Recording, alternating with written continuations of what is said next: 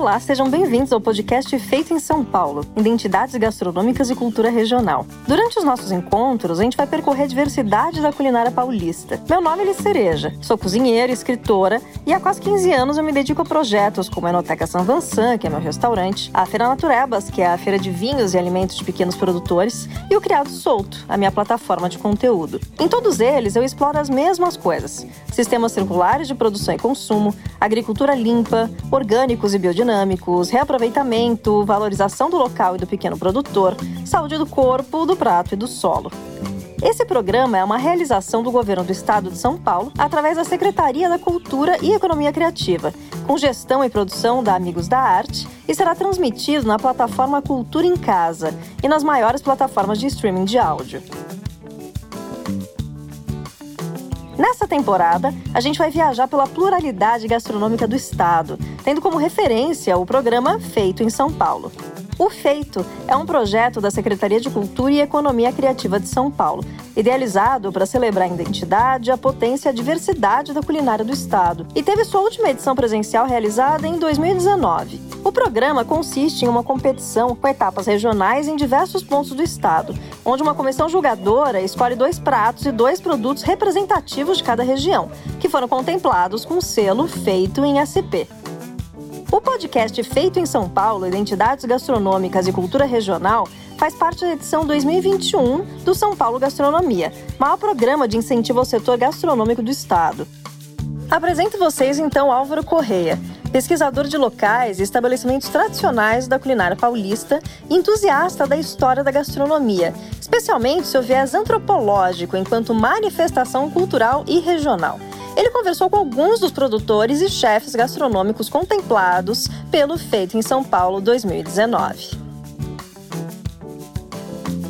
E seguindo o nosso passeio pelas identidades gastronômicas do estado de São Paulo, a gente vai conhecer Bragança Paulista, que é uma cidade localizada a 90 quilômetros da capital ah, e nacionalmente famosa pela produção de linguiça calabresa. O Álvaro conversou com a Patrícia Polato, uma das contempladas pelo selo feito em São Paulo 2019. Ela contou pra gente um pouquinho do processo de preparo artesanal da linguiça de Bragança e o porquê que a cidade é tão conhecida por esse embutido. Hoje a gente vai falar linguiça calabresa real de Bragança, que foi um dos produtos selecionados para o Feito em São Paulo de 2019. Para falar do, da, dessa linguiça, a gente tem aqui hoje a Patrícia Polato. Seja bem-vinda, Patrícia. Obrigada, Álvaro. Bom, em primeiro lugar, me fala um pouco da atual cena gastronômica de Bragança, principalmente a relacionada com as linguiças calabresa. Bom, hoje Bragança Paulista já é oficialmente capital nacional da linguiça.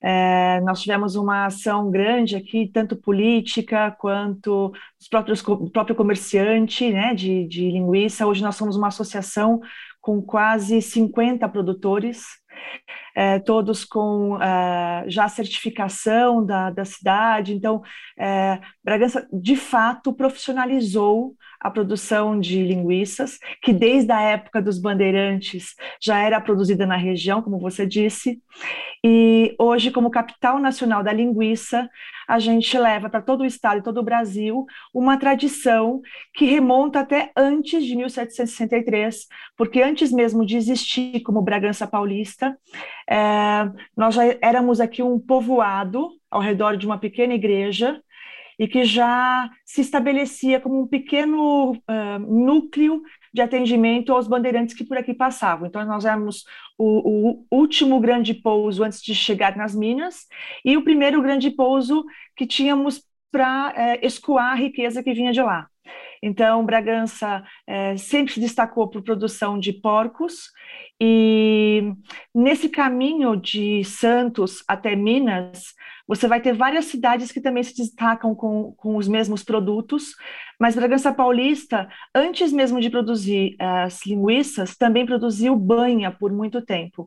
Então, eu acho que isso, e juntando com o futebol agora, a gente tem três gerações de destaque para Bragança Paulista em torno do suíno e em torno da, da, da criação de porcos.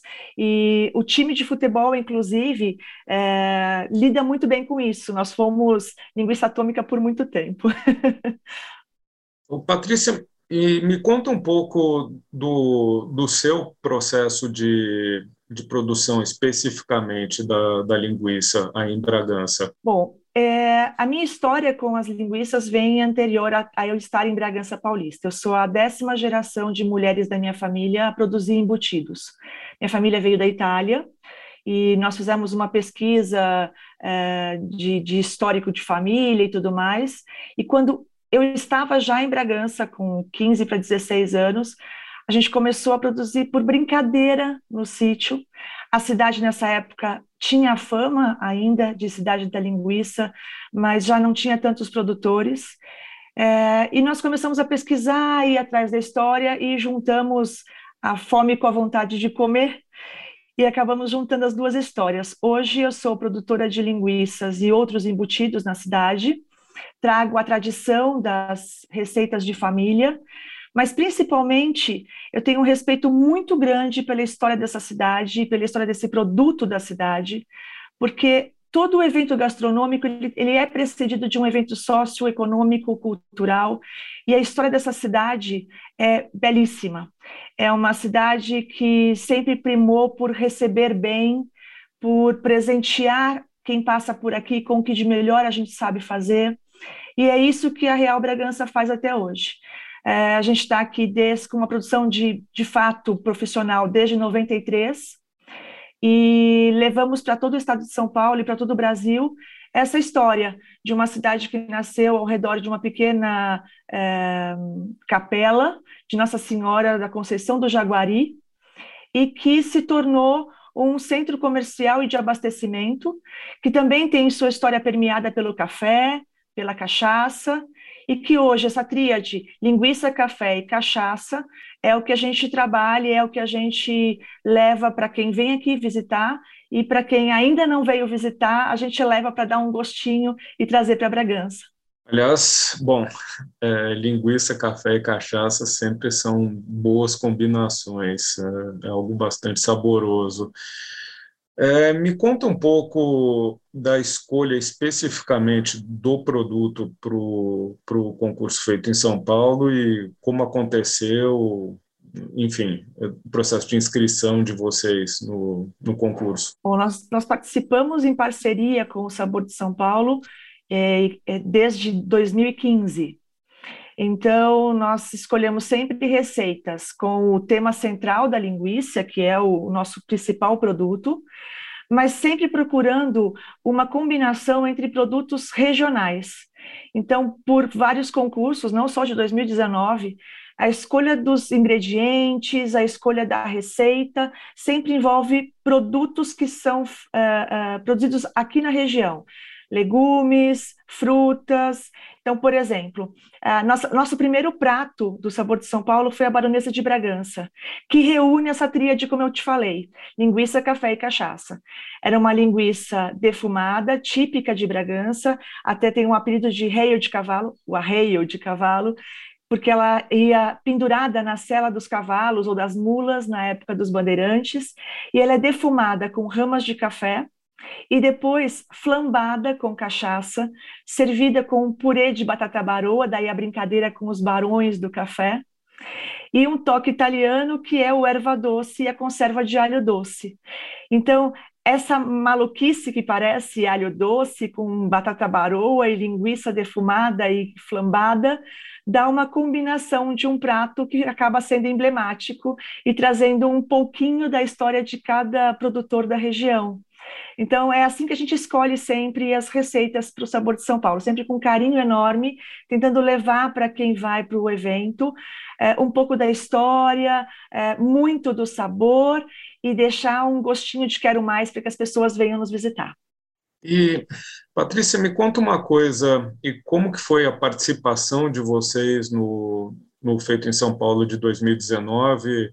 Quais foram as impressões de vocês e, e o saldo que vocês apuraram? É sempre maravilhoso participar desse projeto, porque a gente tem uma visibilidade enorme, a gente tem a chance, como um pequeno produtor, de ser conhecido por grandes chefes de cozinha, é, pelo grande público. E uma coisa importante, isso foi um pouquinho antes da gente ter que parar pela pandemia. E isso nos trouxe um, um fôlego, porque a gente estava saindo de um concurso que teve um retorno maravilhoso para a gente, e isso nos manteve é, na memória e no, no, desejo das pessoas. Então, é, a nossa exposição na mídia, o nosso contato com chefes, o nosso contato com todo mundo, é, nos fez, sabe, respirar e, e, é um carinho muito grande que eu tenho por esse projeto, de fato, está é, no meu coração. É, me conta uma coisa. Bom, eu, eu, sou grande fã de todos os processos de charcutaria e hum. certamente nossos ouvintes também vão ficar muito curiosos. Me conta sobre o, todo o cardápio de vocês, os tipos de embutidos que vocês oferecem. Bom, o nosso cardápio começa antes mesmo de ter a receita. A gente começa pela escolha da matéria-prima. Então, eu tenho grandes parceiros de granja que criam porcos soltos e a gente acaba tendo como escolher a melhor matéria-prima para cada tipo de embutido. Então, vou te dar um exemplo. A gente tem um porco chamado piau, que é um porco que tem uma carne muito boa, uma gordura muito boa e entremeada. Então, esse porco, é, com um abate tardio, com talvez três, quatro anos, me dá excelentes carnes para fazer, inclusive um presunto cru. Então, eu posso me dar o luxo de ter um presunto cru hoje, brasileiro, bragantino, com uma qualidade excelente que não deixa nada a dever a outros grandes presuntos crus da, da Europa. Uh, claro, a gente tem que fazer algumas adaptações. Então, quando eu quero, por exemplo, produzir um lardo, que também é um produto da charcutaria da Real Bragança, eu vou para um porco Nilo Canastra, que é um porco mais gordo, uh, também com abate tardio, com quatro, às vezes até cinco anos, mas que desde muito novo, talvez com um ano já, consiga um abate e um lardo alto, bem gostoso, bem saboroso. Claro que as nossas experiências são experiências que, para algum, alguns charcuteiros mais tradicionais da Europa, parecem muito jovens. Eu tenho uma experiência de 12 anos com um plantel de porcos criados só com frutas e só com algumas sementes, algumas frutas secas. Isso dá uma diferença na carne? Sim, dá uma diferença. Mas ainda é uma experiência muito jovem, eu ainda preciso é, ter um, um, aprimoramento disso. Mas vamos lá: lardo, presunto cru, copa, salame, é, panceta. E a nossa charcutaria não é uma charcutaria só, é, vamos dizer assim, bragantina. A gente também ousa fazer algumas coisas é, misturando os, talvez, os toques dos uh, espanhóis, italianos, portugueses. Bragança, como eu disse, é uma cidade que recebe muito bem. Então, nós temos muitos imigrantes na cidade, e esses imigrantes é, colocam o seu toque também na linguiça bragantina. Então, nossa linguiça é o carro-chefe, mas se quiser vir provar outras delícias da charcutaria, pitina, ó, é uma dica. Pitina é o meu produto mais novo que eu não vou falar nem muito dela, mas para quem conhece, é a pitina tradicional. Ao invés de curada com fubá, a gente cura com mate e um macerado de frutas. Eu acho que é uma coisa interessante. Se as pessoas que estão ouvindo gostam, devem estar com uma aguinha na boca agora. Ah, eu vou até pedir uma licençazinha, que agora eu fiquei curioso. Me fala da pitina. tá bom, vamos lá. Pitina é uma massa de salame que é curada e fermentada sem a tripa. Então a pitina se torna uma bolinha de carne de salame, com a mesma textura, com o mesmo visual de um salame, mas com o formato de uma pequena bolinha. E ela é passada num fubá defumado para ser curado. Então, ela desenvolve outros sabores. É, e quando está pronta, a gente dá um banho em cera de abelha. Isso cria uma casca, e aí você pode é, mantê-la fora da geladeira. Ela dura durante anos na sua casa, sempre com a mesma textura, e tem uma vantagem: ela não rancifica a gordura. Talvez pelo formato e pelo jeito de respirar, né, de ter um, um contato maior com o ar, ela não rancifica. Então, e ela é divertida, ela é bonita de se olhar. É, prometo, eu arrumo para vocês umas fotos se vocês não acharem, tá bom? é, aliás, é muito bacana que é, o estado de São Paulo e o sul de Minas estão formando uma região que é Serra da Mantiqueira, mas a região de Bragança, que está tá se, especia, tá se especializando na, nessa produção de queijos embutidos, óleos, então é muito, muito bacana de ver isso sendo consolidado. É, me conta um pouco, uma pergunta padrão que a gente tem feito nesses programas é como anda a vida de vocês nessa época de pandemia? É, nós tivemos um freio puxado ao máximo. Na verdade, é, eu tenho alguns, alguns colaboradores no sítio que não tiveram a, a rotina tão assim é, alterada, porque estavam isolados e nós conseguimos manter isso. Os nossos colaboradores da cidade, da loja, a gente teve de fato que afastar. Então, eu consegui mantê-los, graças a Deus. São todas mulheres, inclusive, então estão todas com a gente ainda. Mas, de fato, a gente teve que se adaptar. É, o nosso forte não era uma colocação de produtos é, online e de venda à distância o nosso expertise era receber as pessoas, era contar a história, sentar na mesa, é, compartilhar dos espaços, levar para conhecer o sítio, e isso a gente teve que parar de uma hora para outra.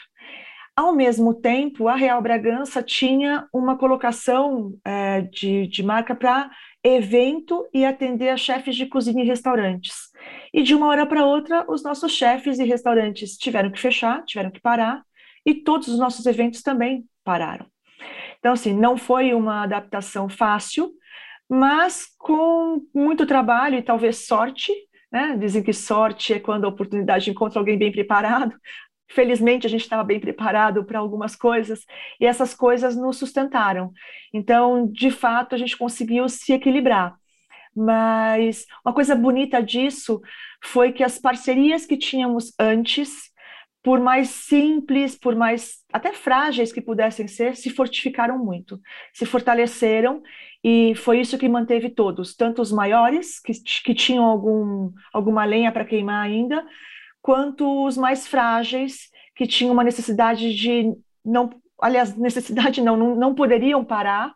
É, nessas parcerias conseguiram se sustentar, conseguiram se, se manter no mercado. É bacana. É, agora, pergunta seguinte: imaginando o cenário pós-pandemia, que se Deus quiser a gente vai superar essa fase, é, me conta os planos futuros de vocês, o que vocês pretendem fazer. Bom, agora a gente está testando, né? A gente está participando de alguns eventos que já começaram a, a acontecer para ver como é lidar novamente com esse público. Mas uma coisa muito bacana é que eu acho que nós conseguimos um formato para receber as pessoas com segurança.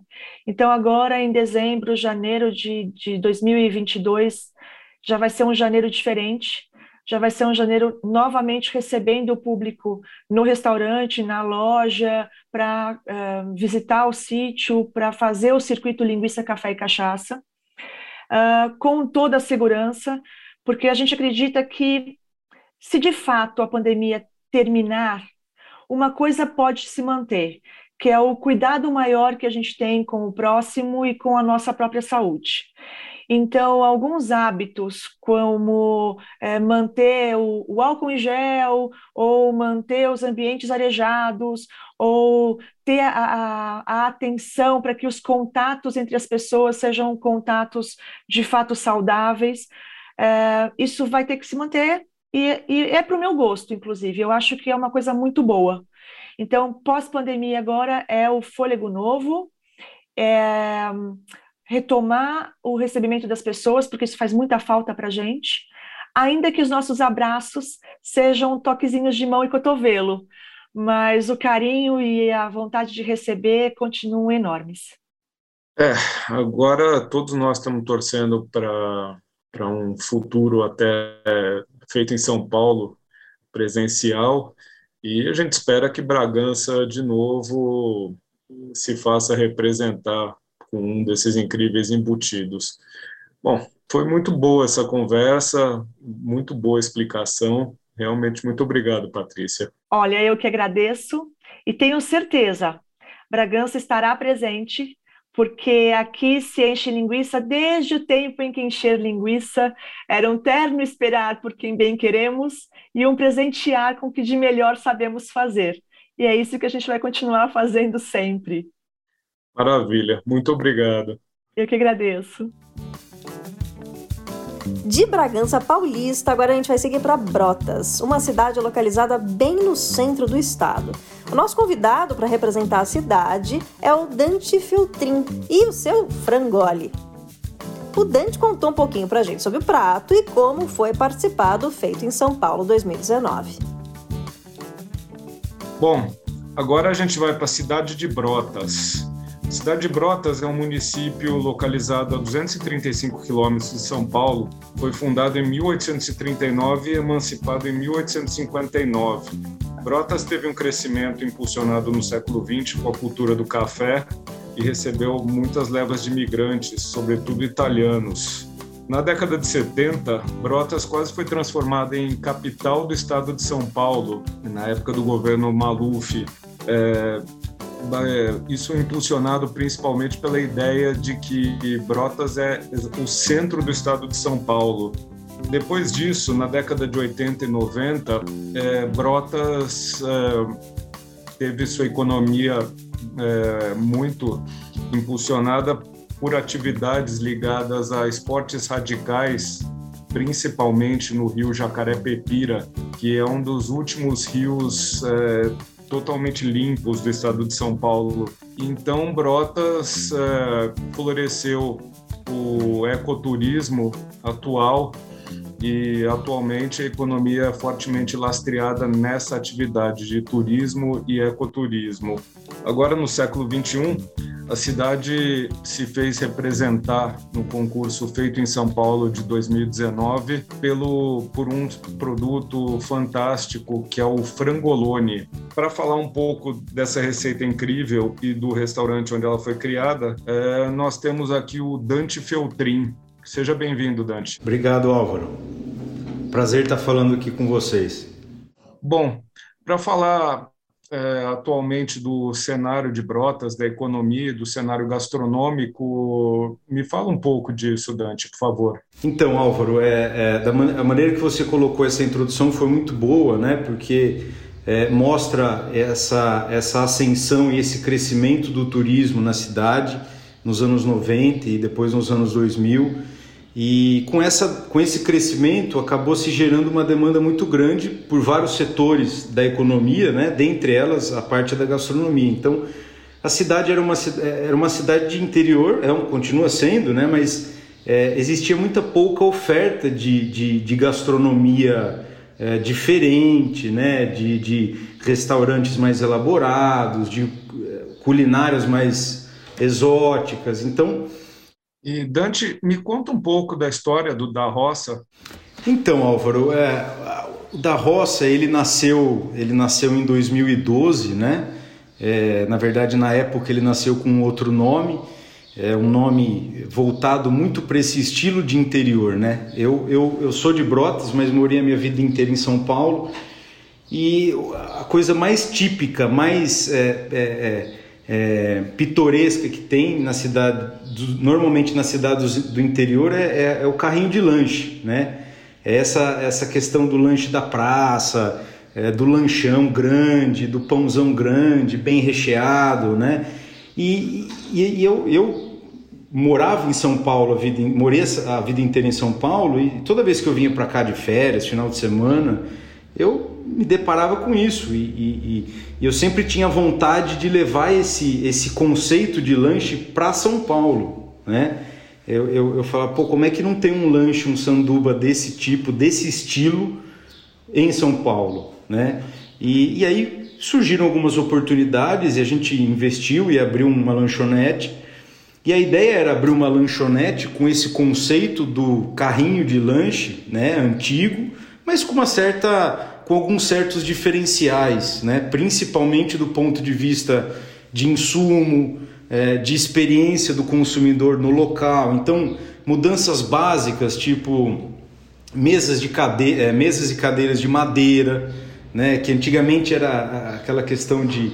É, era uma coisa mais improvisada, de mesas de plástico, aí às vezes você batia na mesa, caía tudo que estava em cima da mesa, enfim, são, são pequenas mudanças, não luxuosas de maneira alguma, mas que acabavam melhorando um pouco essa experiência do cliente, né? O, tomar uma cerveja, por exemplo, num copo de vidro, um refrigerante num copo de vidro. Então, é, a gente fez algumas mudanças, né? E muito focado na questão dos lanches, né?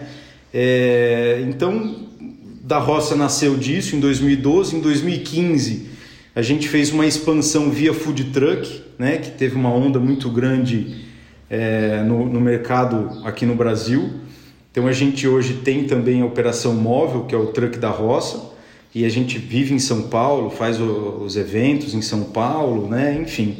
Então, e, graças a Deus conseguimos sobreviver à pandemia e estamos até hoje aí no, no mercado.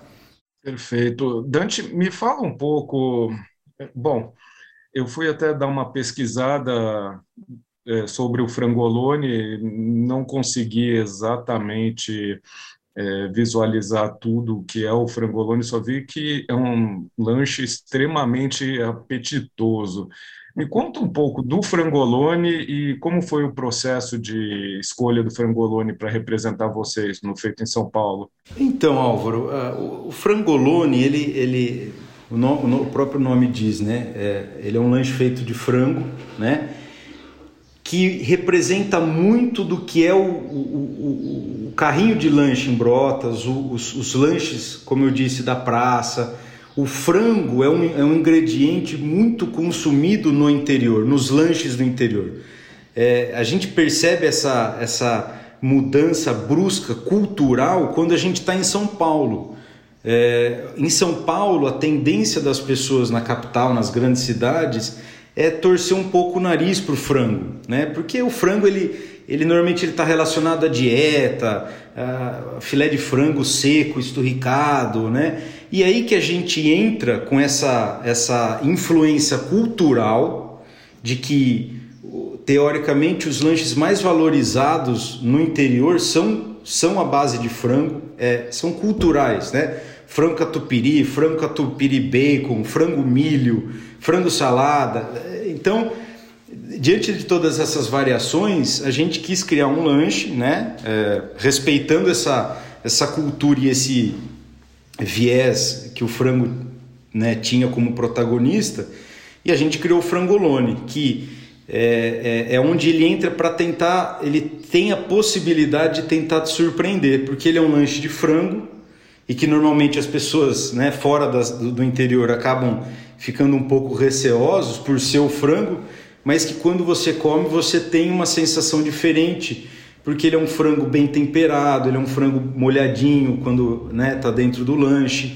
É, a, a, a, receita dos queijos, né, porque eles vão três tipos de é, três tipos de queijo: a mussarela, o provolone e o catupiry.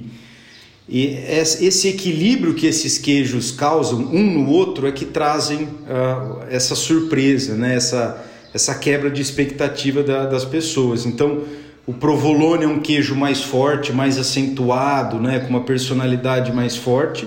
e o catupiry e, a mussarela são queijos mais suaves. E a hora que eles se encontram, ele, eles acabam trazendo esse equilíbrio dentro do lanche, né? É, com o tomate, um pouquinho de orégano e nesse estilo que a gente serve ele na baguete do pão francês, que na verdade aqui no interior a gente não chama de baguete, a gente chama de pãozão francês. A gente na verdade usa esse nome, mas ele é um pão bem maior do que o pão tradicional de balcão de padaria, né? Ele é o dobro, na verdade, do, desse pão. Ele é um pouco mais largo, mais comprido. Então ele é um pãozão do, do que segue esse estilo que eu comentei da, da, dos carrinhos de lanche, da praça, enfim.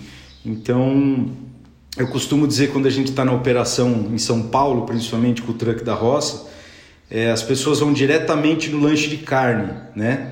A gente nasceu comendo carne, é uma coisa cultural do hambúrguer e tudo mais. E quando as pessoas chegam e pedem o lanche de carne, eu falo, pessoal, posso dar uma sugestão para vocês?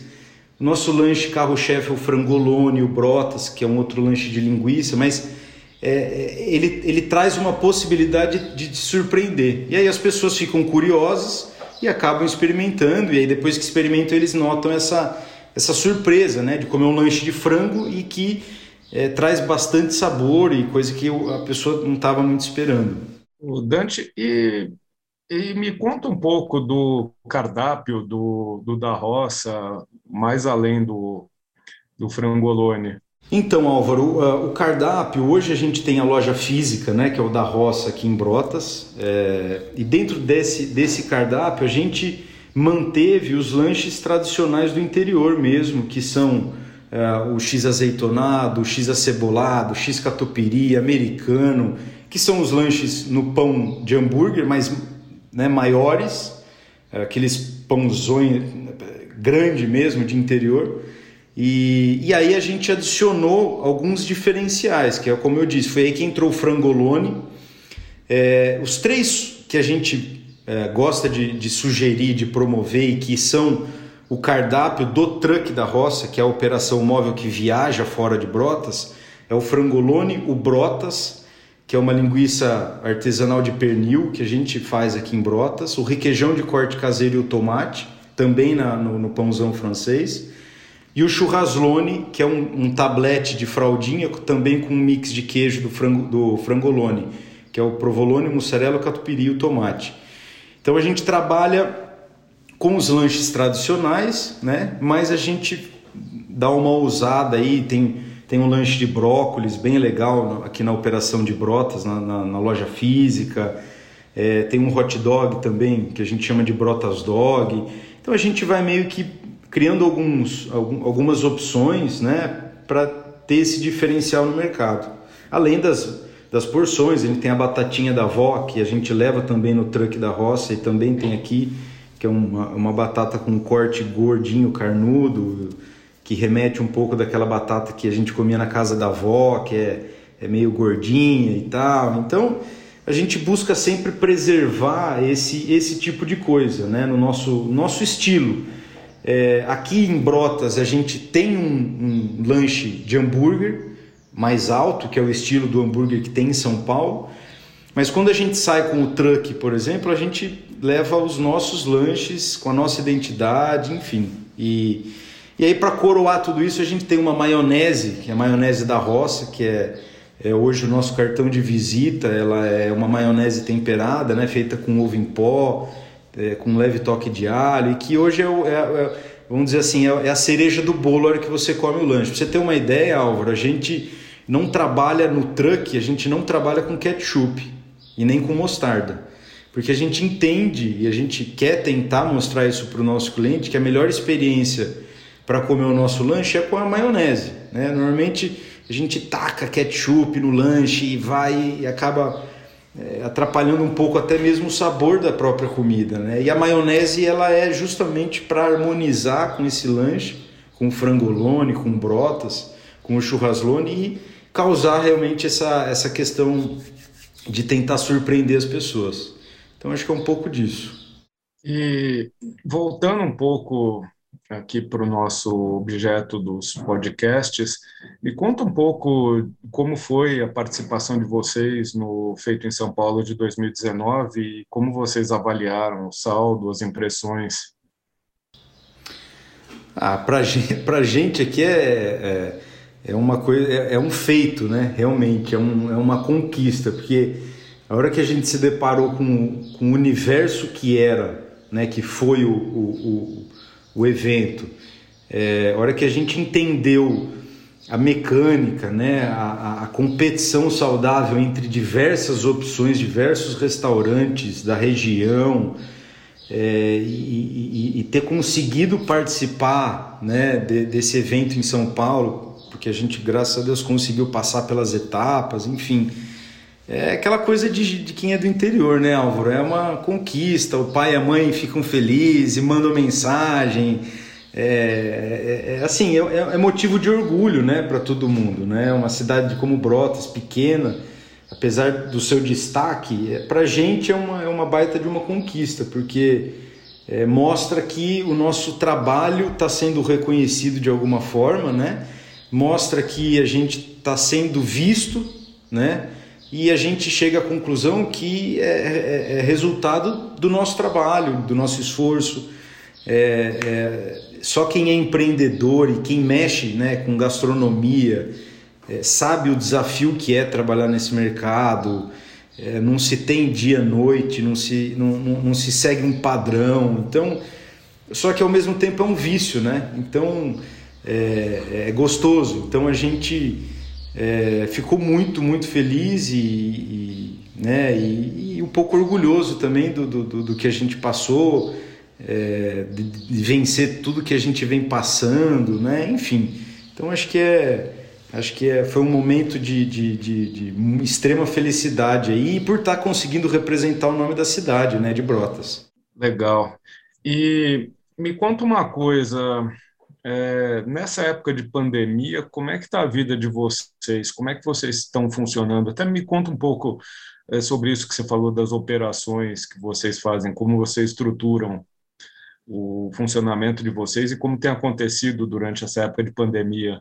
Então, uh, quando a pandemia iniciou, né, lá em março de 2020, é, a gente né, estava com a, com a, com a com a operação fixa aqui em Brotas, né, a loja, e também com a operação móvel do truck.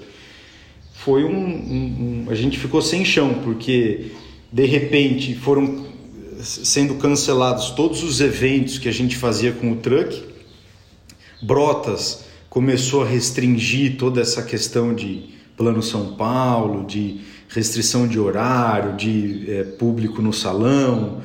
E basicamente, por um bom tempo, a gente ficou operando o delivery né, na, na loja e por alguns momentos full, full é, fechado inteiro, né, sem até mesmo delivery. O truck ele ficou 106 dias na garagem, né, porque o truck ele vive de evento, ele vive de, de público. Né? A gente vai e faz um evento numa empresa, num condomínio de casas, participa de eventos aí como feito em São Paulo, rodeio, shows, enfim. Então, é, a gente ficou mais de 100 dias parados com o truck e sobrevivendo com a loja física, né?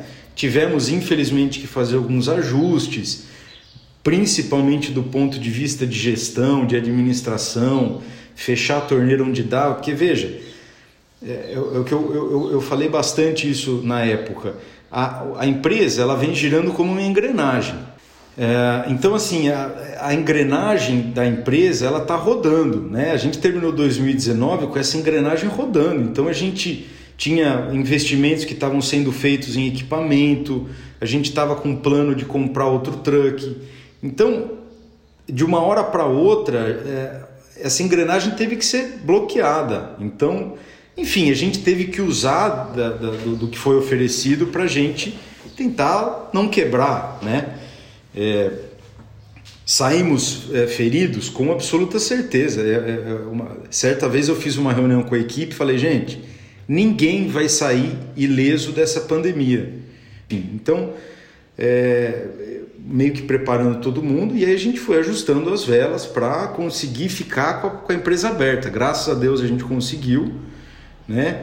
É, teve esse abre e fecha no final do ano de 2020, que a gente, a gente faz um evento grande em Riviera de São Lourenço, e a gente, naquele momento, a gente foi com a expectativa de que, nossa, vai acabar, vai, vai liberar. A gente se preparou, que é um evento muito forte, e de repente a gente teve que, aos 48 do segundo tempo, recuar, mas assim, recuar de imediato, porque o evento lá não ia ser da forma que a gente estava esperando por conta das restrições. Então, assim, olha, não foi fácil, viu, Álvaro? Foi, foi teste para cardíaco aí realmente, porque. E testou a nossa, né, nossa habilidade aí de tentar sobreviver é, profissionalmente falando, né? É, acredito que, se Deus quiser, agora todo mundo estando vacinado, a gente, a gente consiga é, apertar o acelerador e, e, e, voltar ao normal, né? É, agora, se Deus quiser, a gente vai conseguir em 2022 superar essa, essa é. pandemia. E também estamos todos na torcida para ter outro feito em São Paulo presencialmente, assim que as coisas melhorarem. Falando nisso, me conta quais são os planos futuros de vocês, como vocês enxergam o futuro pós-pandemia? Olha, Álvaro, a gente, a gente notou uma, uma reação muito rápida, principalmente desse, uh, desse ramo de eventos, né? de, de, de, de enfim. É, costumo, costumo dizer que foi um coice, assim, a, a demanda por isso começou a é, reagir de uma forma muito, muito, muito forte, né? É, basta ver o nosso comportamento, tá todo mundo querendo sair de casa, ir num show, né, ir num cinema, ir no shopping, ir no restaurante. Então, assim, essa demanda reprimida que a gente teve é, é, chega a ser até um pouco assustador, assim. Então, é, baseado nesse movimento que a gente está percebendo, o, o, a gente está com planos de aumentar a operação móvel né, do truck e montar novas operações para poder suprir essa demanda de eventos, de uh, enfim, show. Uh, a gente atende muito empresarial, né, as empresas em São Paulo e reforçar a loja aqui em Brotas, porque a cidade também está demonstrando uma, um, um, aumento de fluxo muito grande. Né? Na pandemia já, a gente já notou, quando se podia, né, a gente tinha um, um, um destino de turista muito grande. Né? Então, a gente quer tentar aproveitar essa retomada né, é, do turismo e dos eventos, e aí a gente pensa fazer essa expansão. E num segundo momento, que já era uma coisa que a gente trabalhava muito, e na verdade faz parte de um sonho, que é realmente abrir uma loja em São Paulo. Né? A gente quer. Eu, desde moleque, eu, eu, eu, eu como eu comecei no, no, no início da, da, da entrevista, do podcast, é, dizendo que eu sempre eu não entendia como que em São Paulo não tinha esse estilo de lanche, né? Enfim. Então a gente tem esse sonho, né? Desde o começo quando a gente abriu em Brotas, é, de, de abrir uma loja física em São Paulo, né, de levar ainda mais esse conceito de lanche para São Paulo, que a gente já faz isso através do truck, mas a gente tem esse sonho de abrir a loja e, e ficar fixo por lá. Mas obviamente a gente quer fazer isso com calma, né, com o pé no chão, ainda mais no momento que a gente vem atravessando e está né, é, passando. Então Vamos ver, vamos, o futuro a Deus pertence aí. Acho que é, o importante é a gente continuar trabalhando, né? O, o meu pai fala uma frase que eu levo muito para mim que é ninguém vence o trabalho, né? Então, é, se a gente trabalhar, se a gente for tiver dedicação e, e ir para cima e fazer o que é certo, é, eu acho que aí a, as consequências acabam acabam vindo, né? Como resultado. É, é se Deus quiser, agora saindo da pandemia, as coisas vão, vão voltar bastante ao normal. Inclusive, eu espero finalmente conhecer Brotas, que eu não conheço ainda, e poder fazer um rafting aí com vocês e experimentar o frangolone. Pô, que legal. Será muito bem-vindo, Álvaro. Maravilha, Dante. Muito obrigado por essa conversa e e foi muito bacana conhecer um pouco até do cenário de Brotas. E vamos convidar a todos que nos ouvem aqui a conhecer Brotas, conhecer o da Roça e comer um frangolone. Com certeza, Álvaro. É, fica o convite aí para todo mundo, né, para vocês aí do, do evento, para quem estiver nos ouvindo, né, a, a, cidade de Brotas, ela, como eu comentei no início, ela ela está bem bem estruturada do ponto de vista de turismo, de, de atrações turísticas, né, de hotelaria, de gastronomia. Então, é fruto de muito trabalho, né, de muita gente, não é de hoje. Então é, a cidade é, gosta muito de receber as pessoas, né? Tem essa esse jargão que diz que Brotas é a cidade da amizade. Então é uma cidade que a população, enfim, a gente gosta, né? Assim como no interior, é, é de ser feliz, de, de, de comer e beber, de dar risada, de reunir os amigos. Então acho que isso acaba sendo passado para o turista e o turista adora, o turista volta.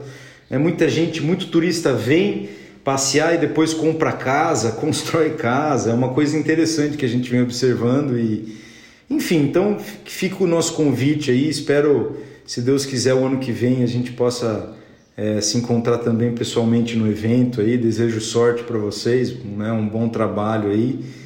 E é isso. Obrigado pelo convite, obrigado por, por né, acabar é, escolhendo da roça de alguma forma, enfim, é, muito, muito obrigado mesmo aí e, e parabéns pelo trabalho de vocês. Muito obrigado, Dante. Legal. Até mais. Esse foi o podcast Feito em São Paulo, Identidades Gastronômicas e Cultura Regional, uma realização da Secretaria de Cultura do Estado de São Paulo, com gestão e produção da Amigos da Arte. Esperamos você no próximo episódio.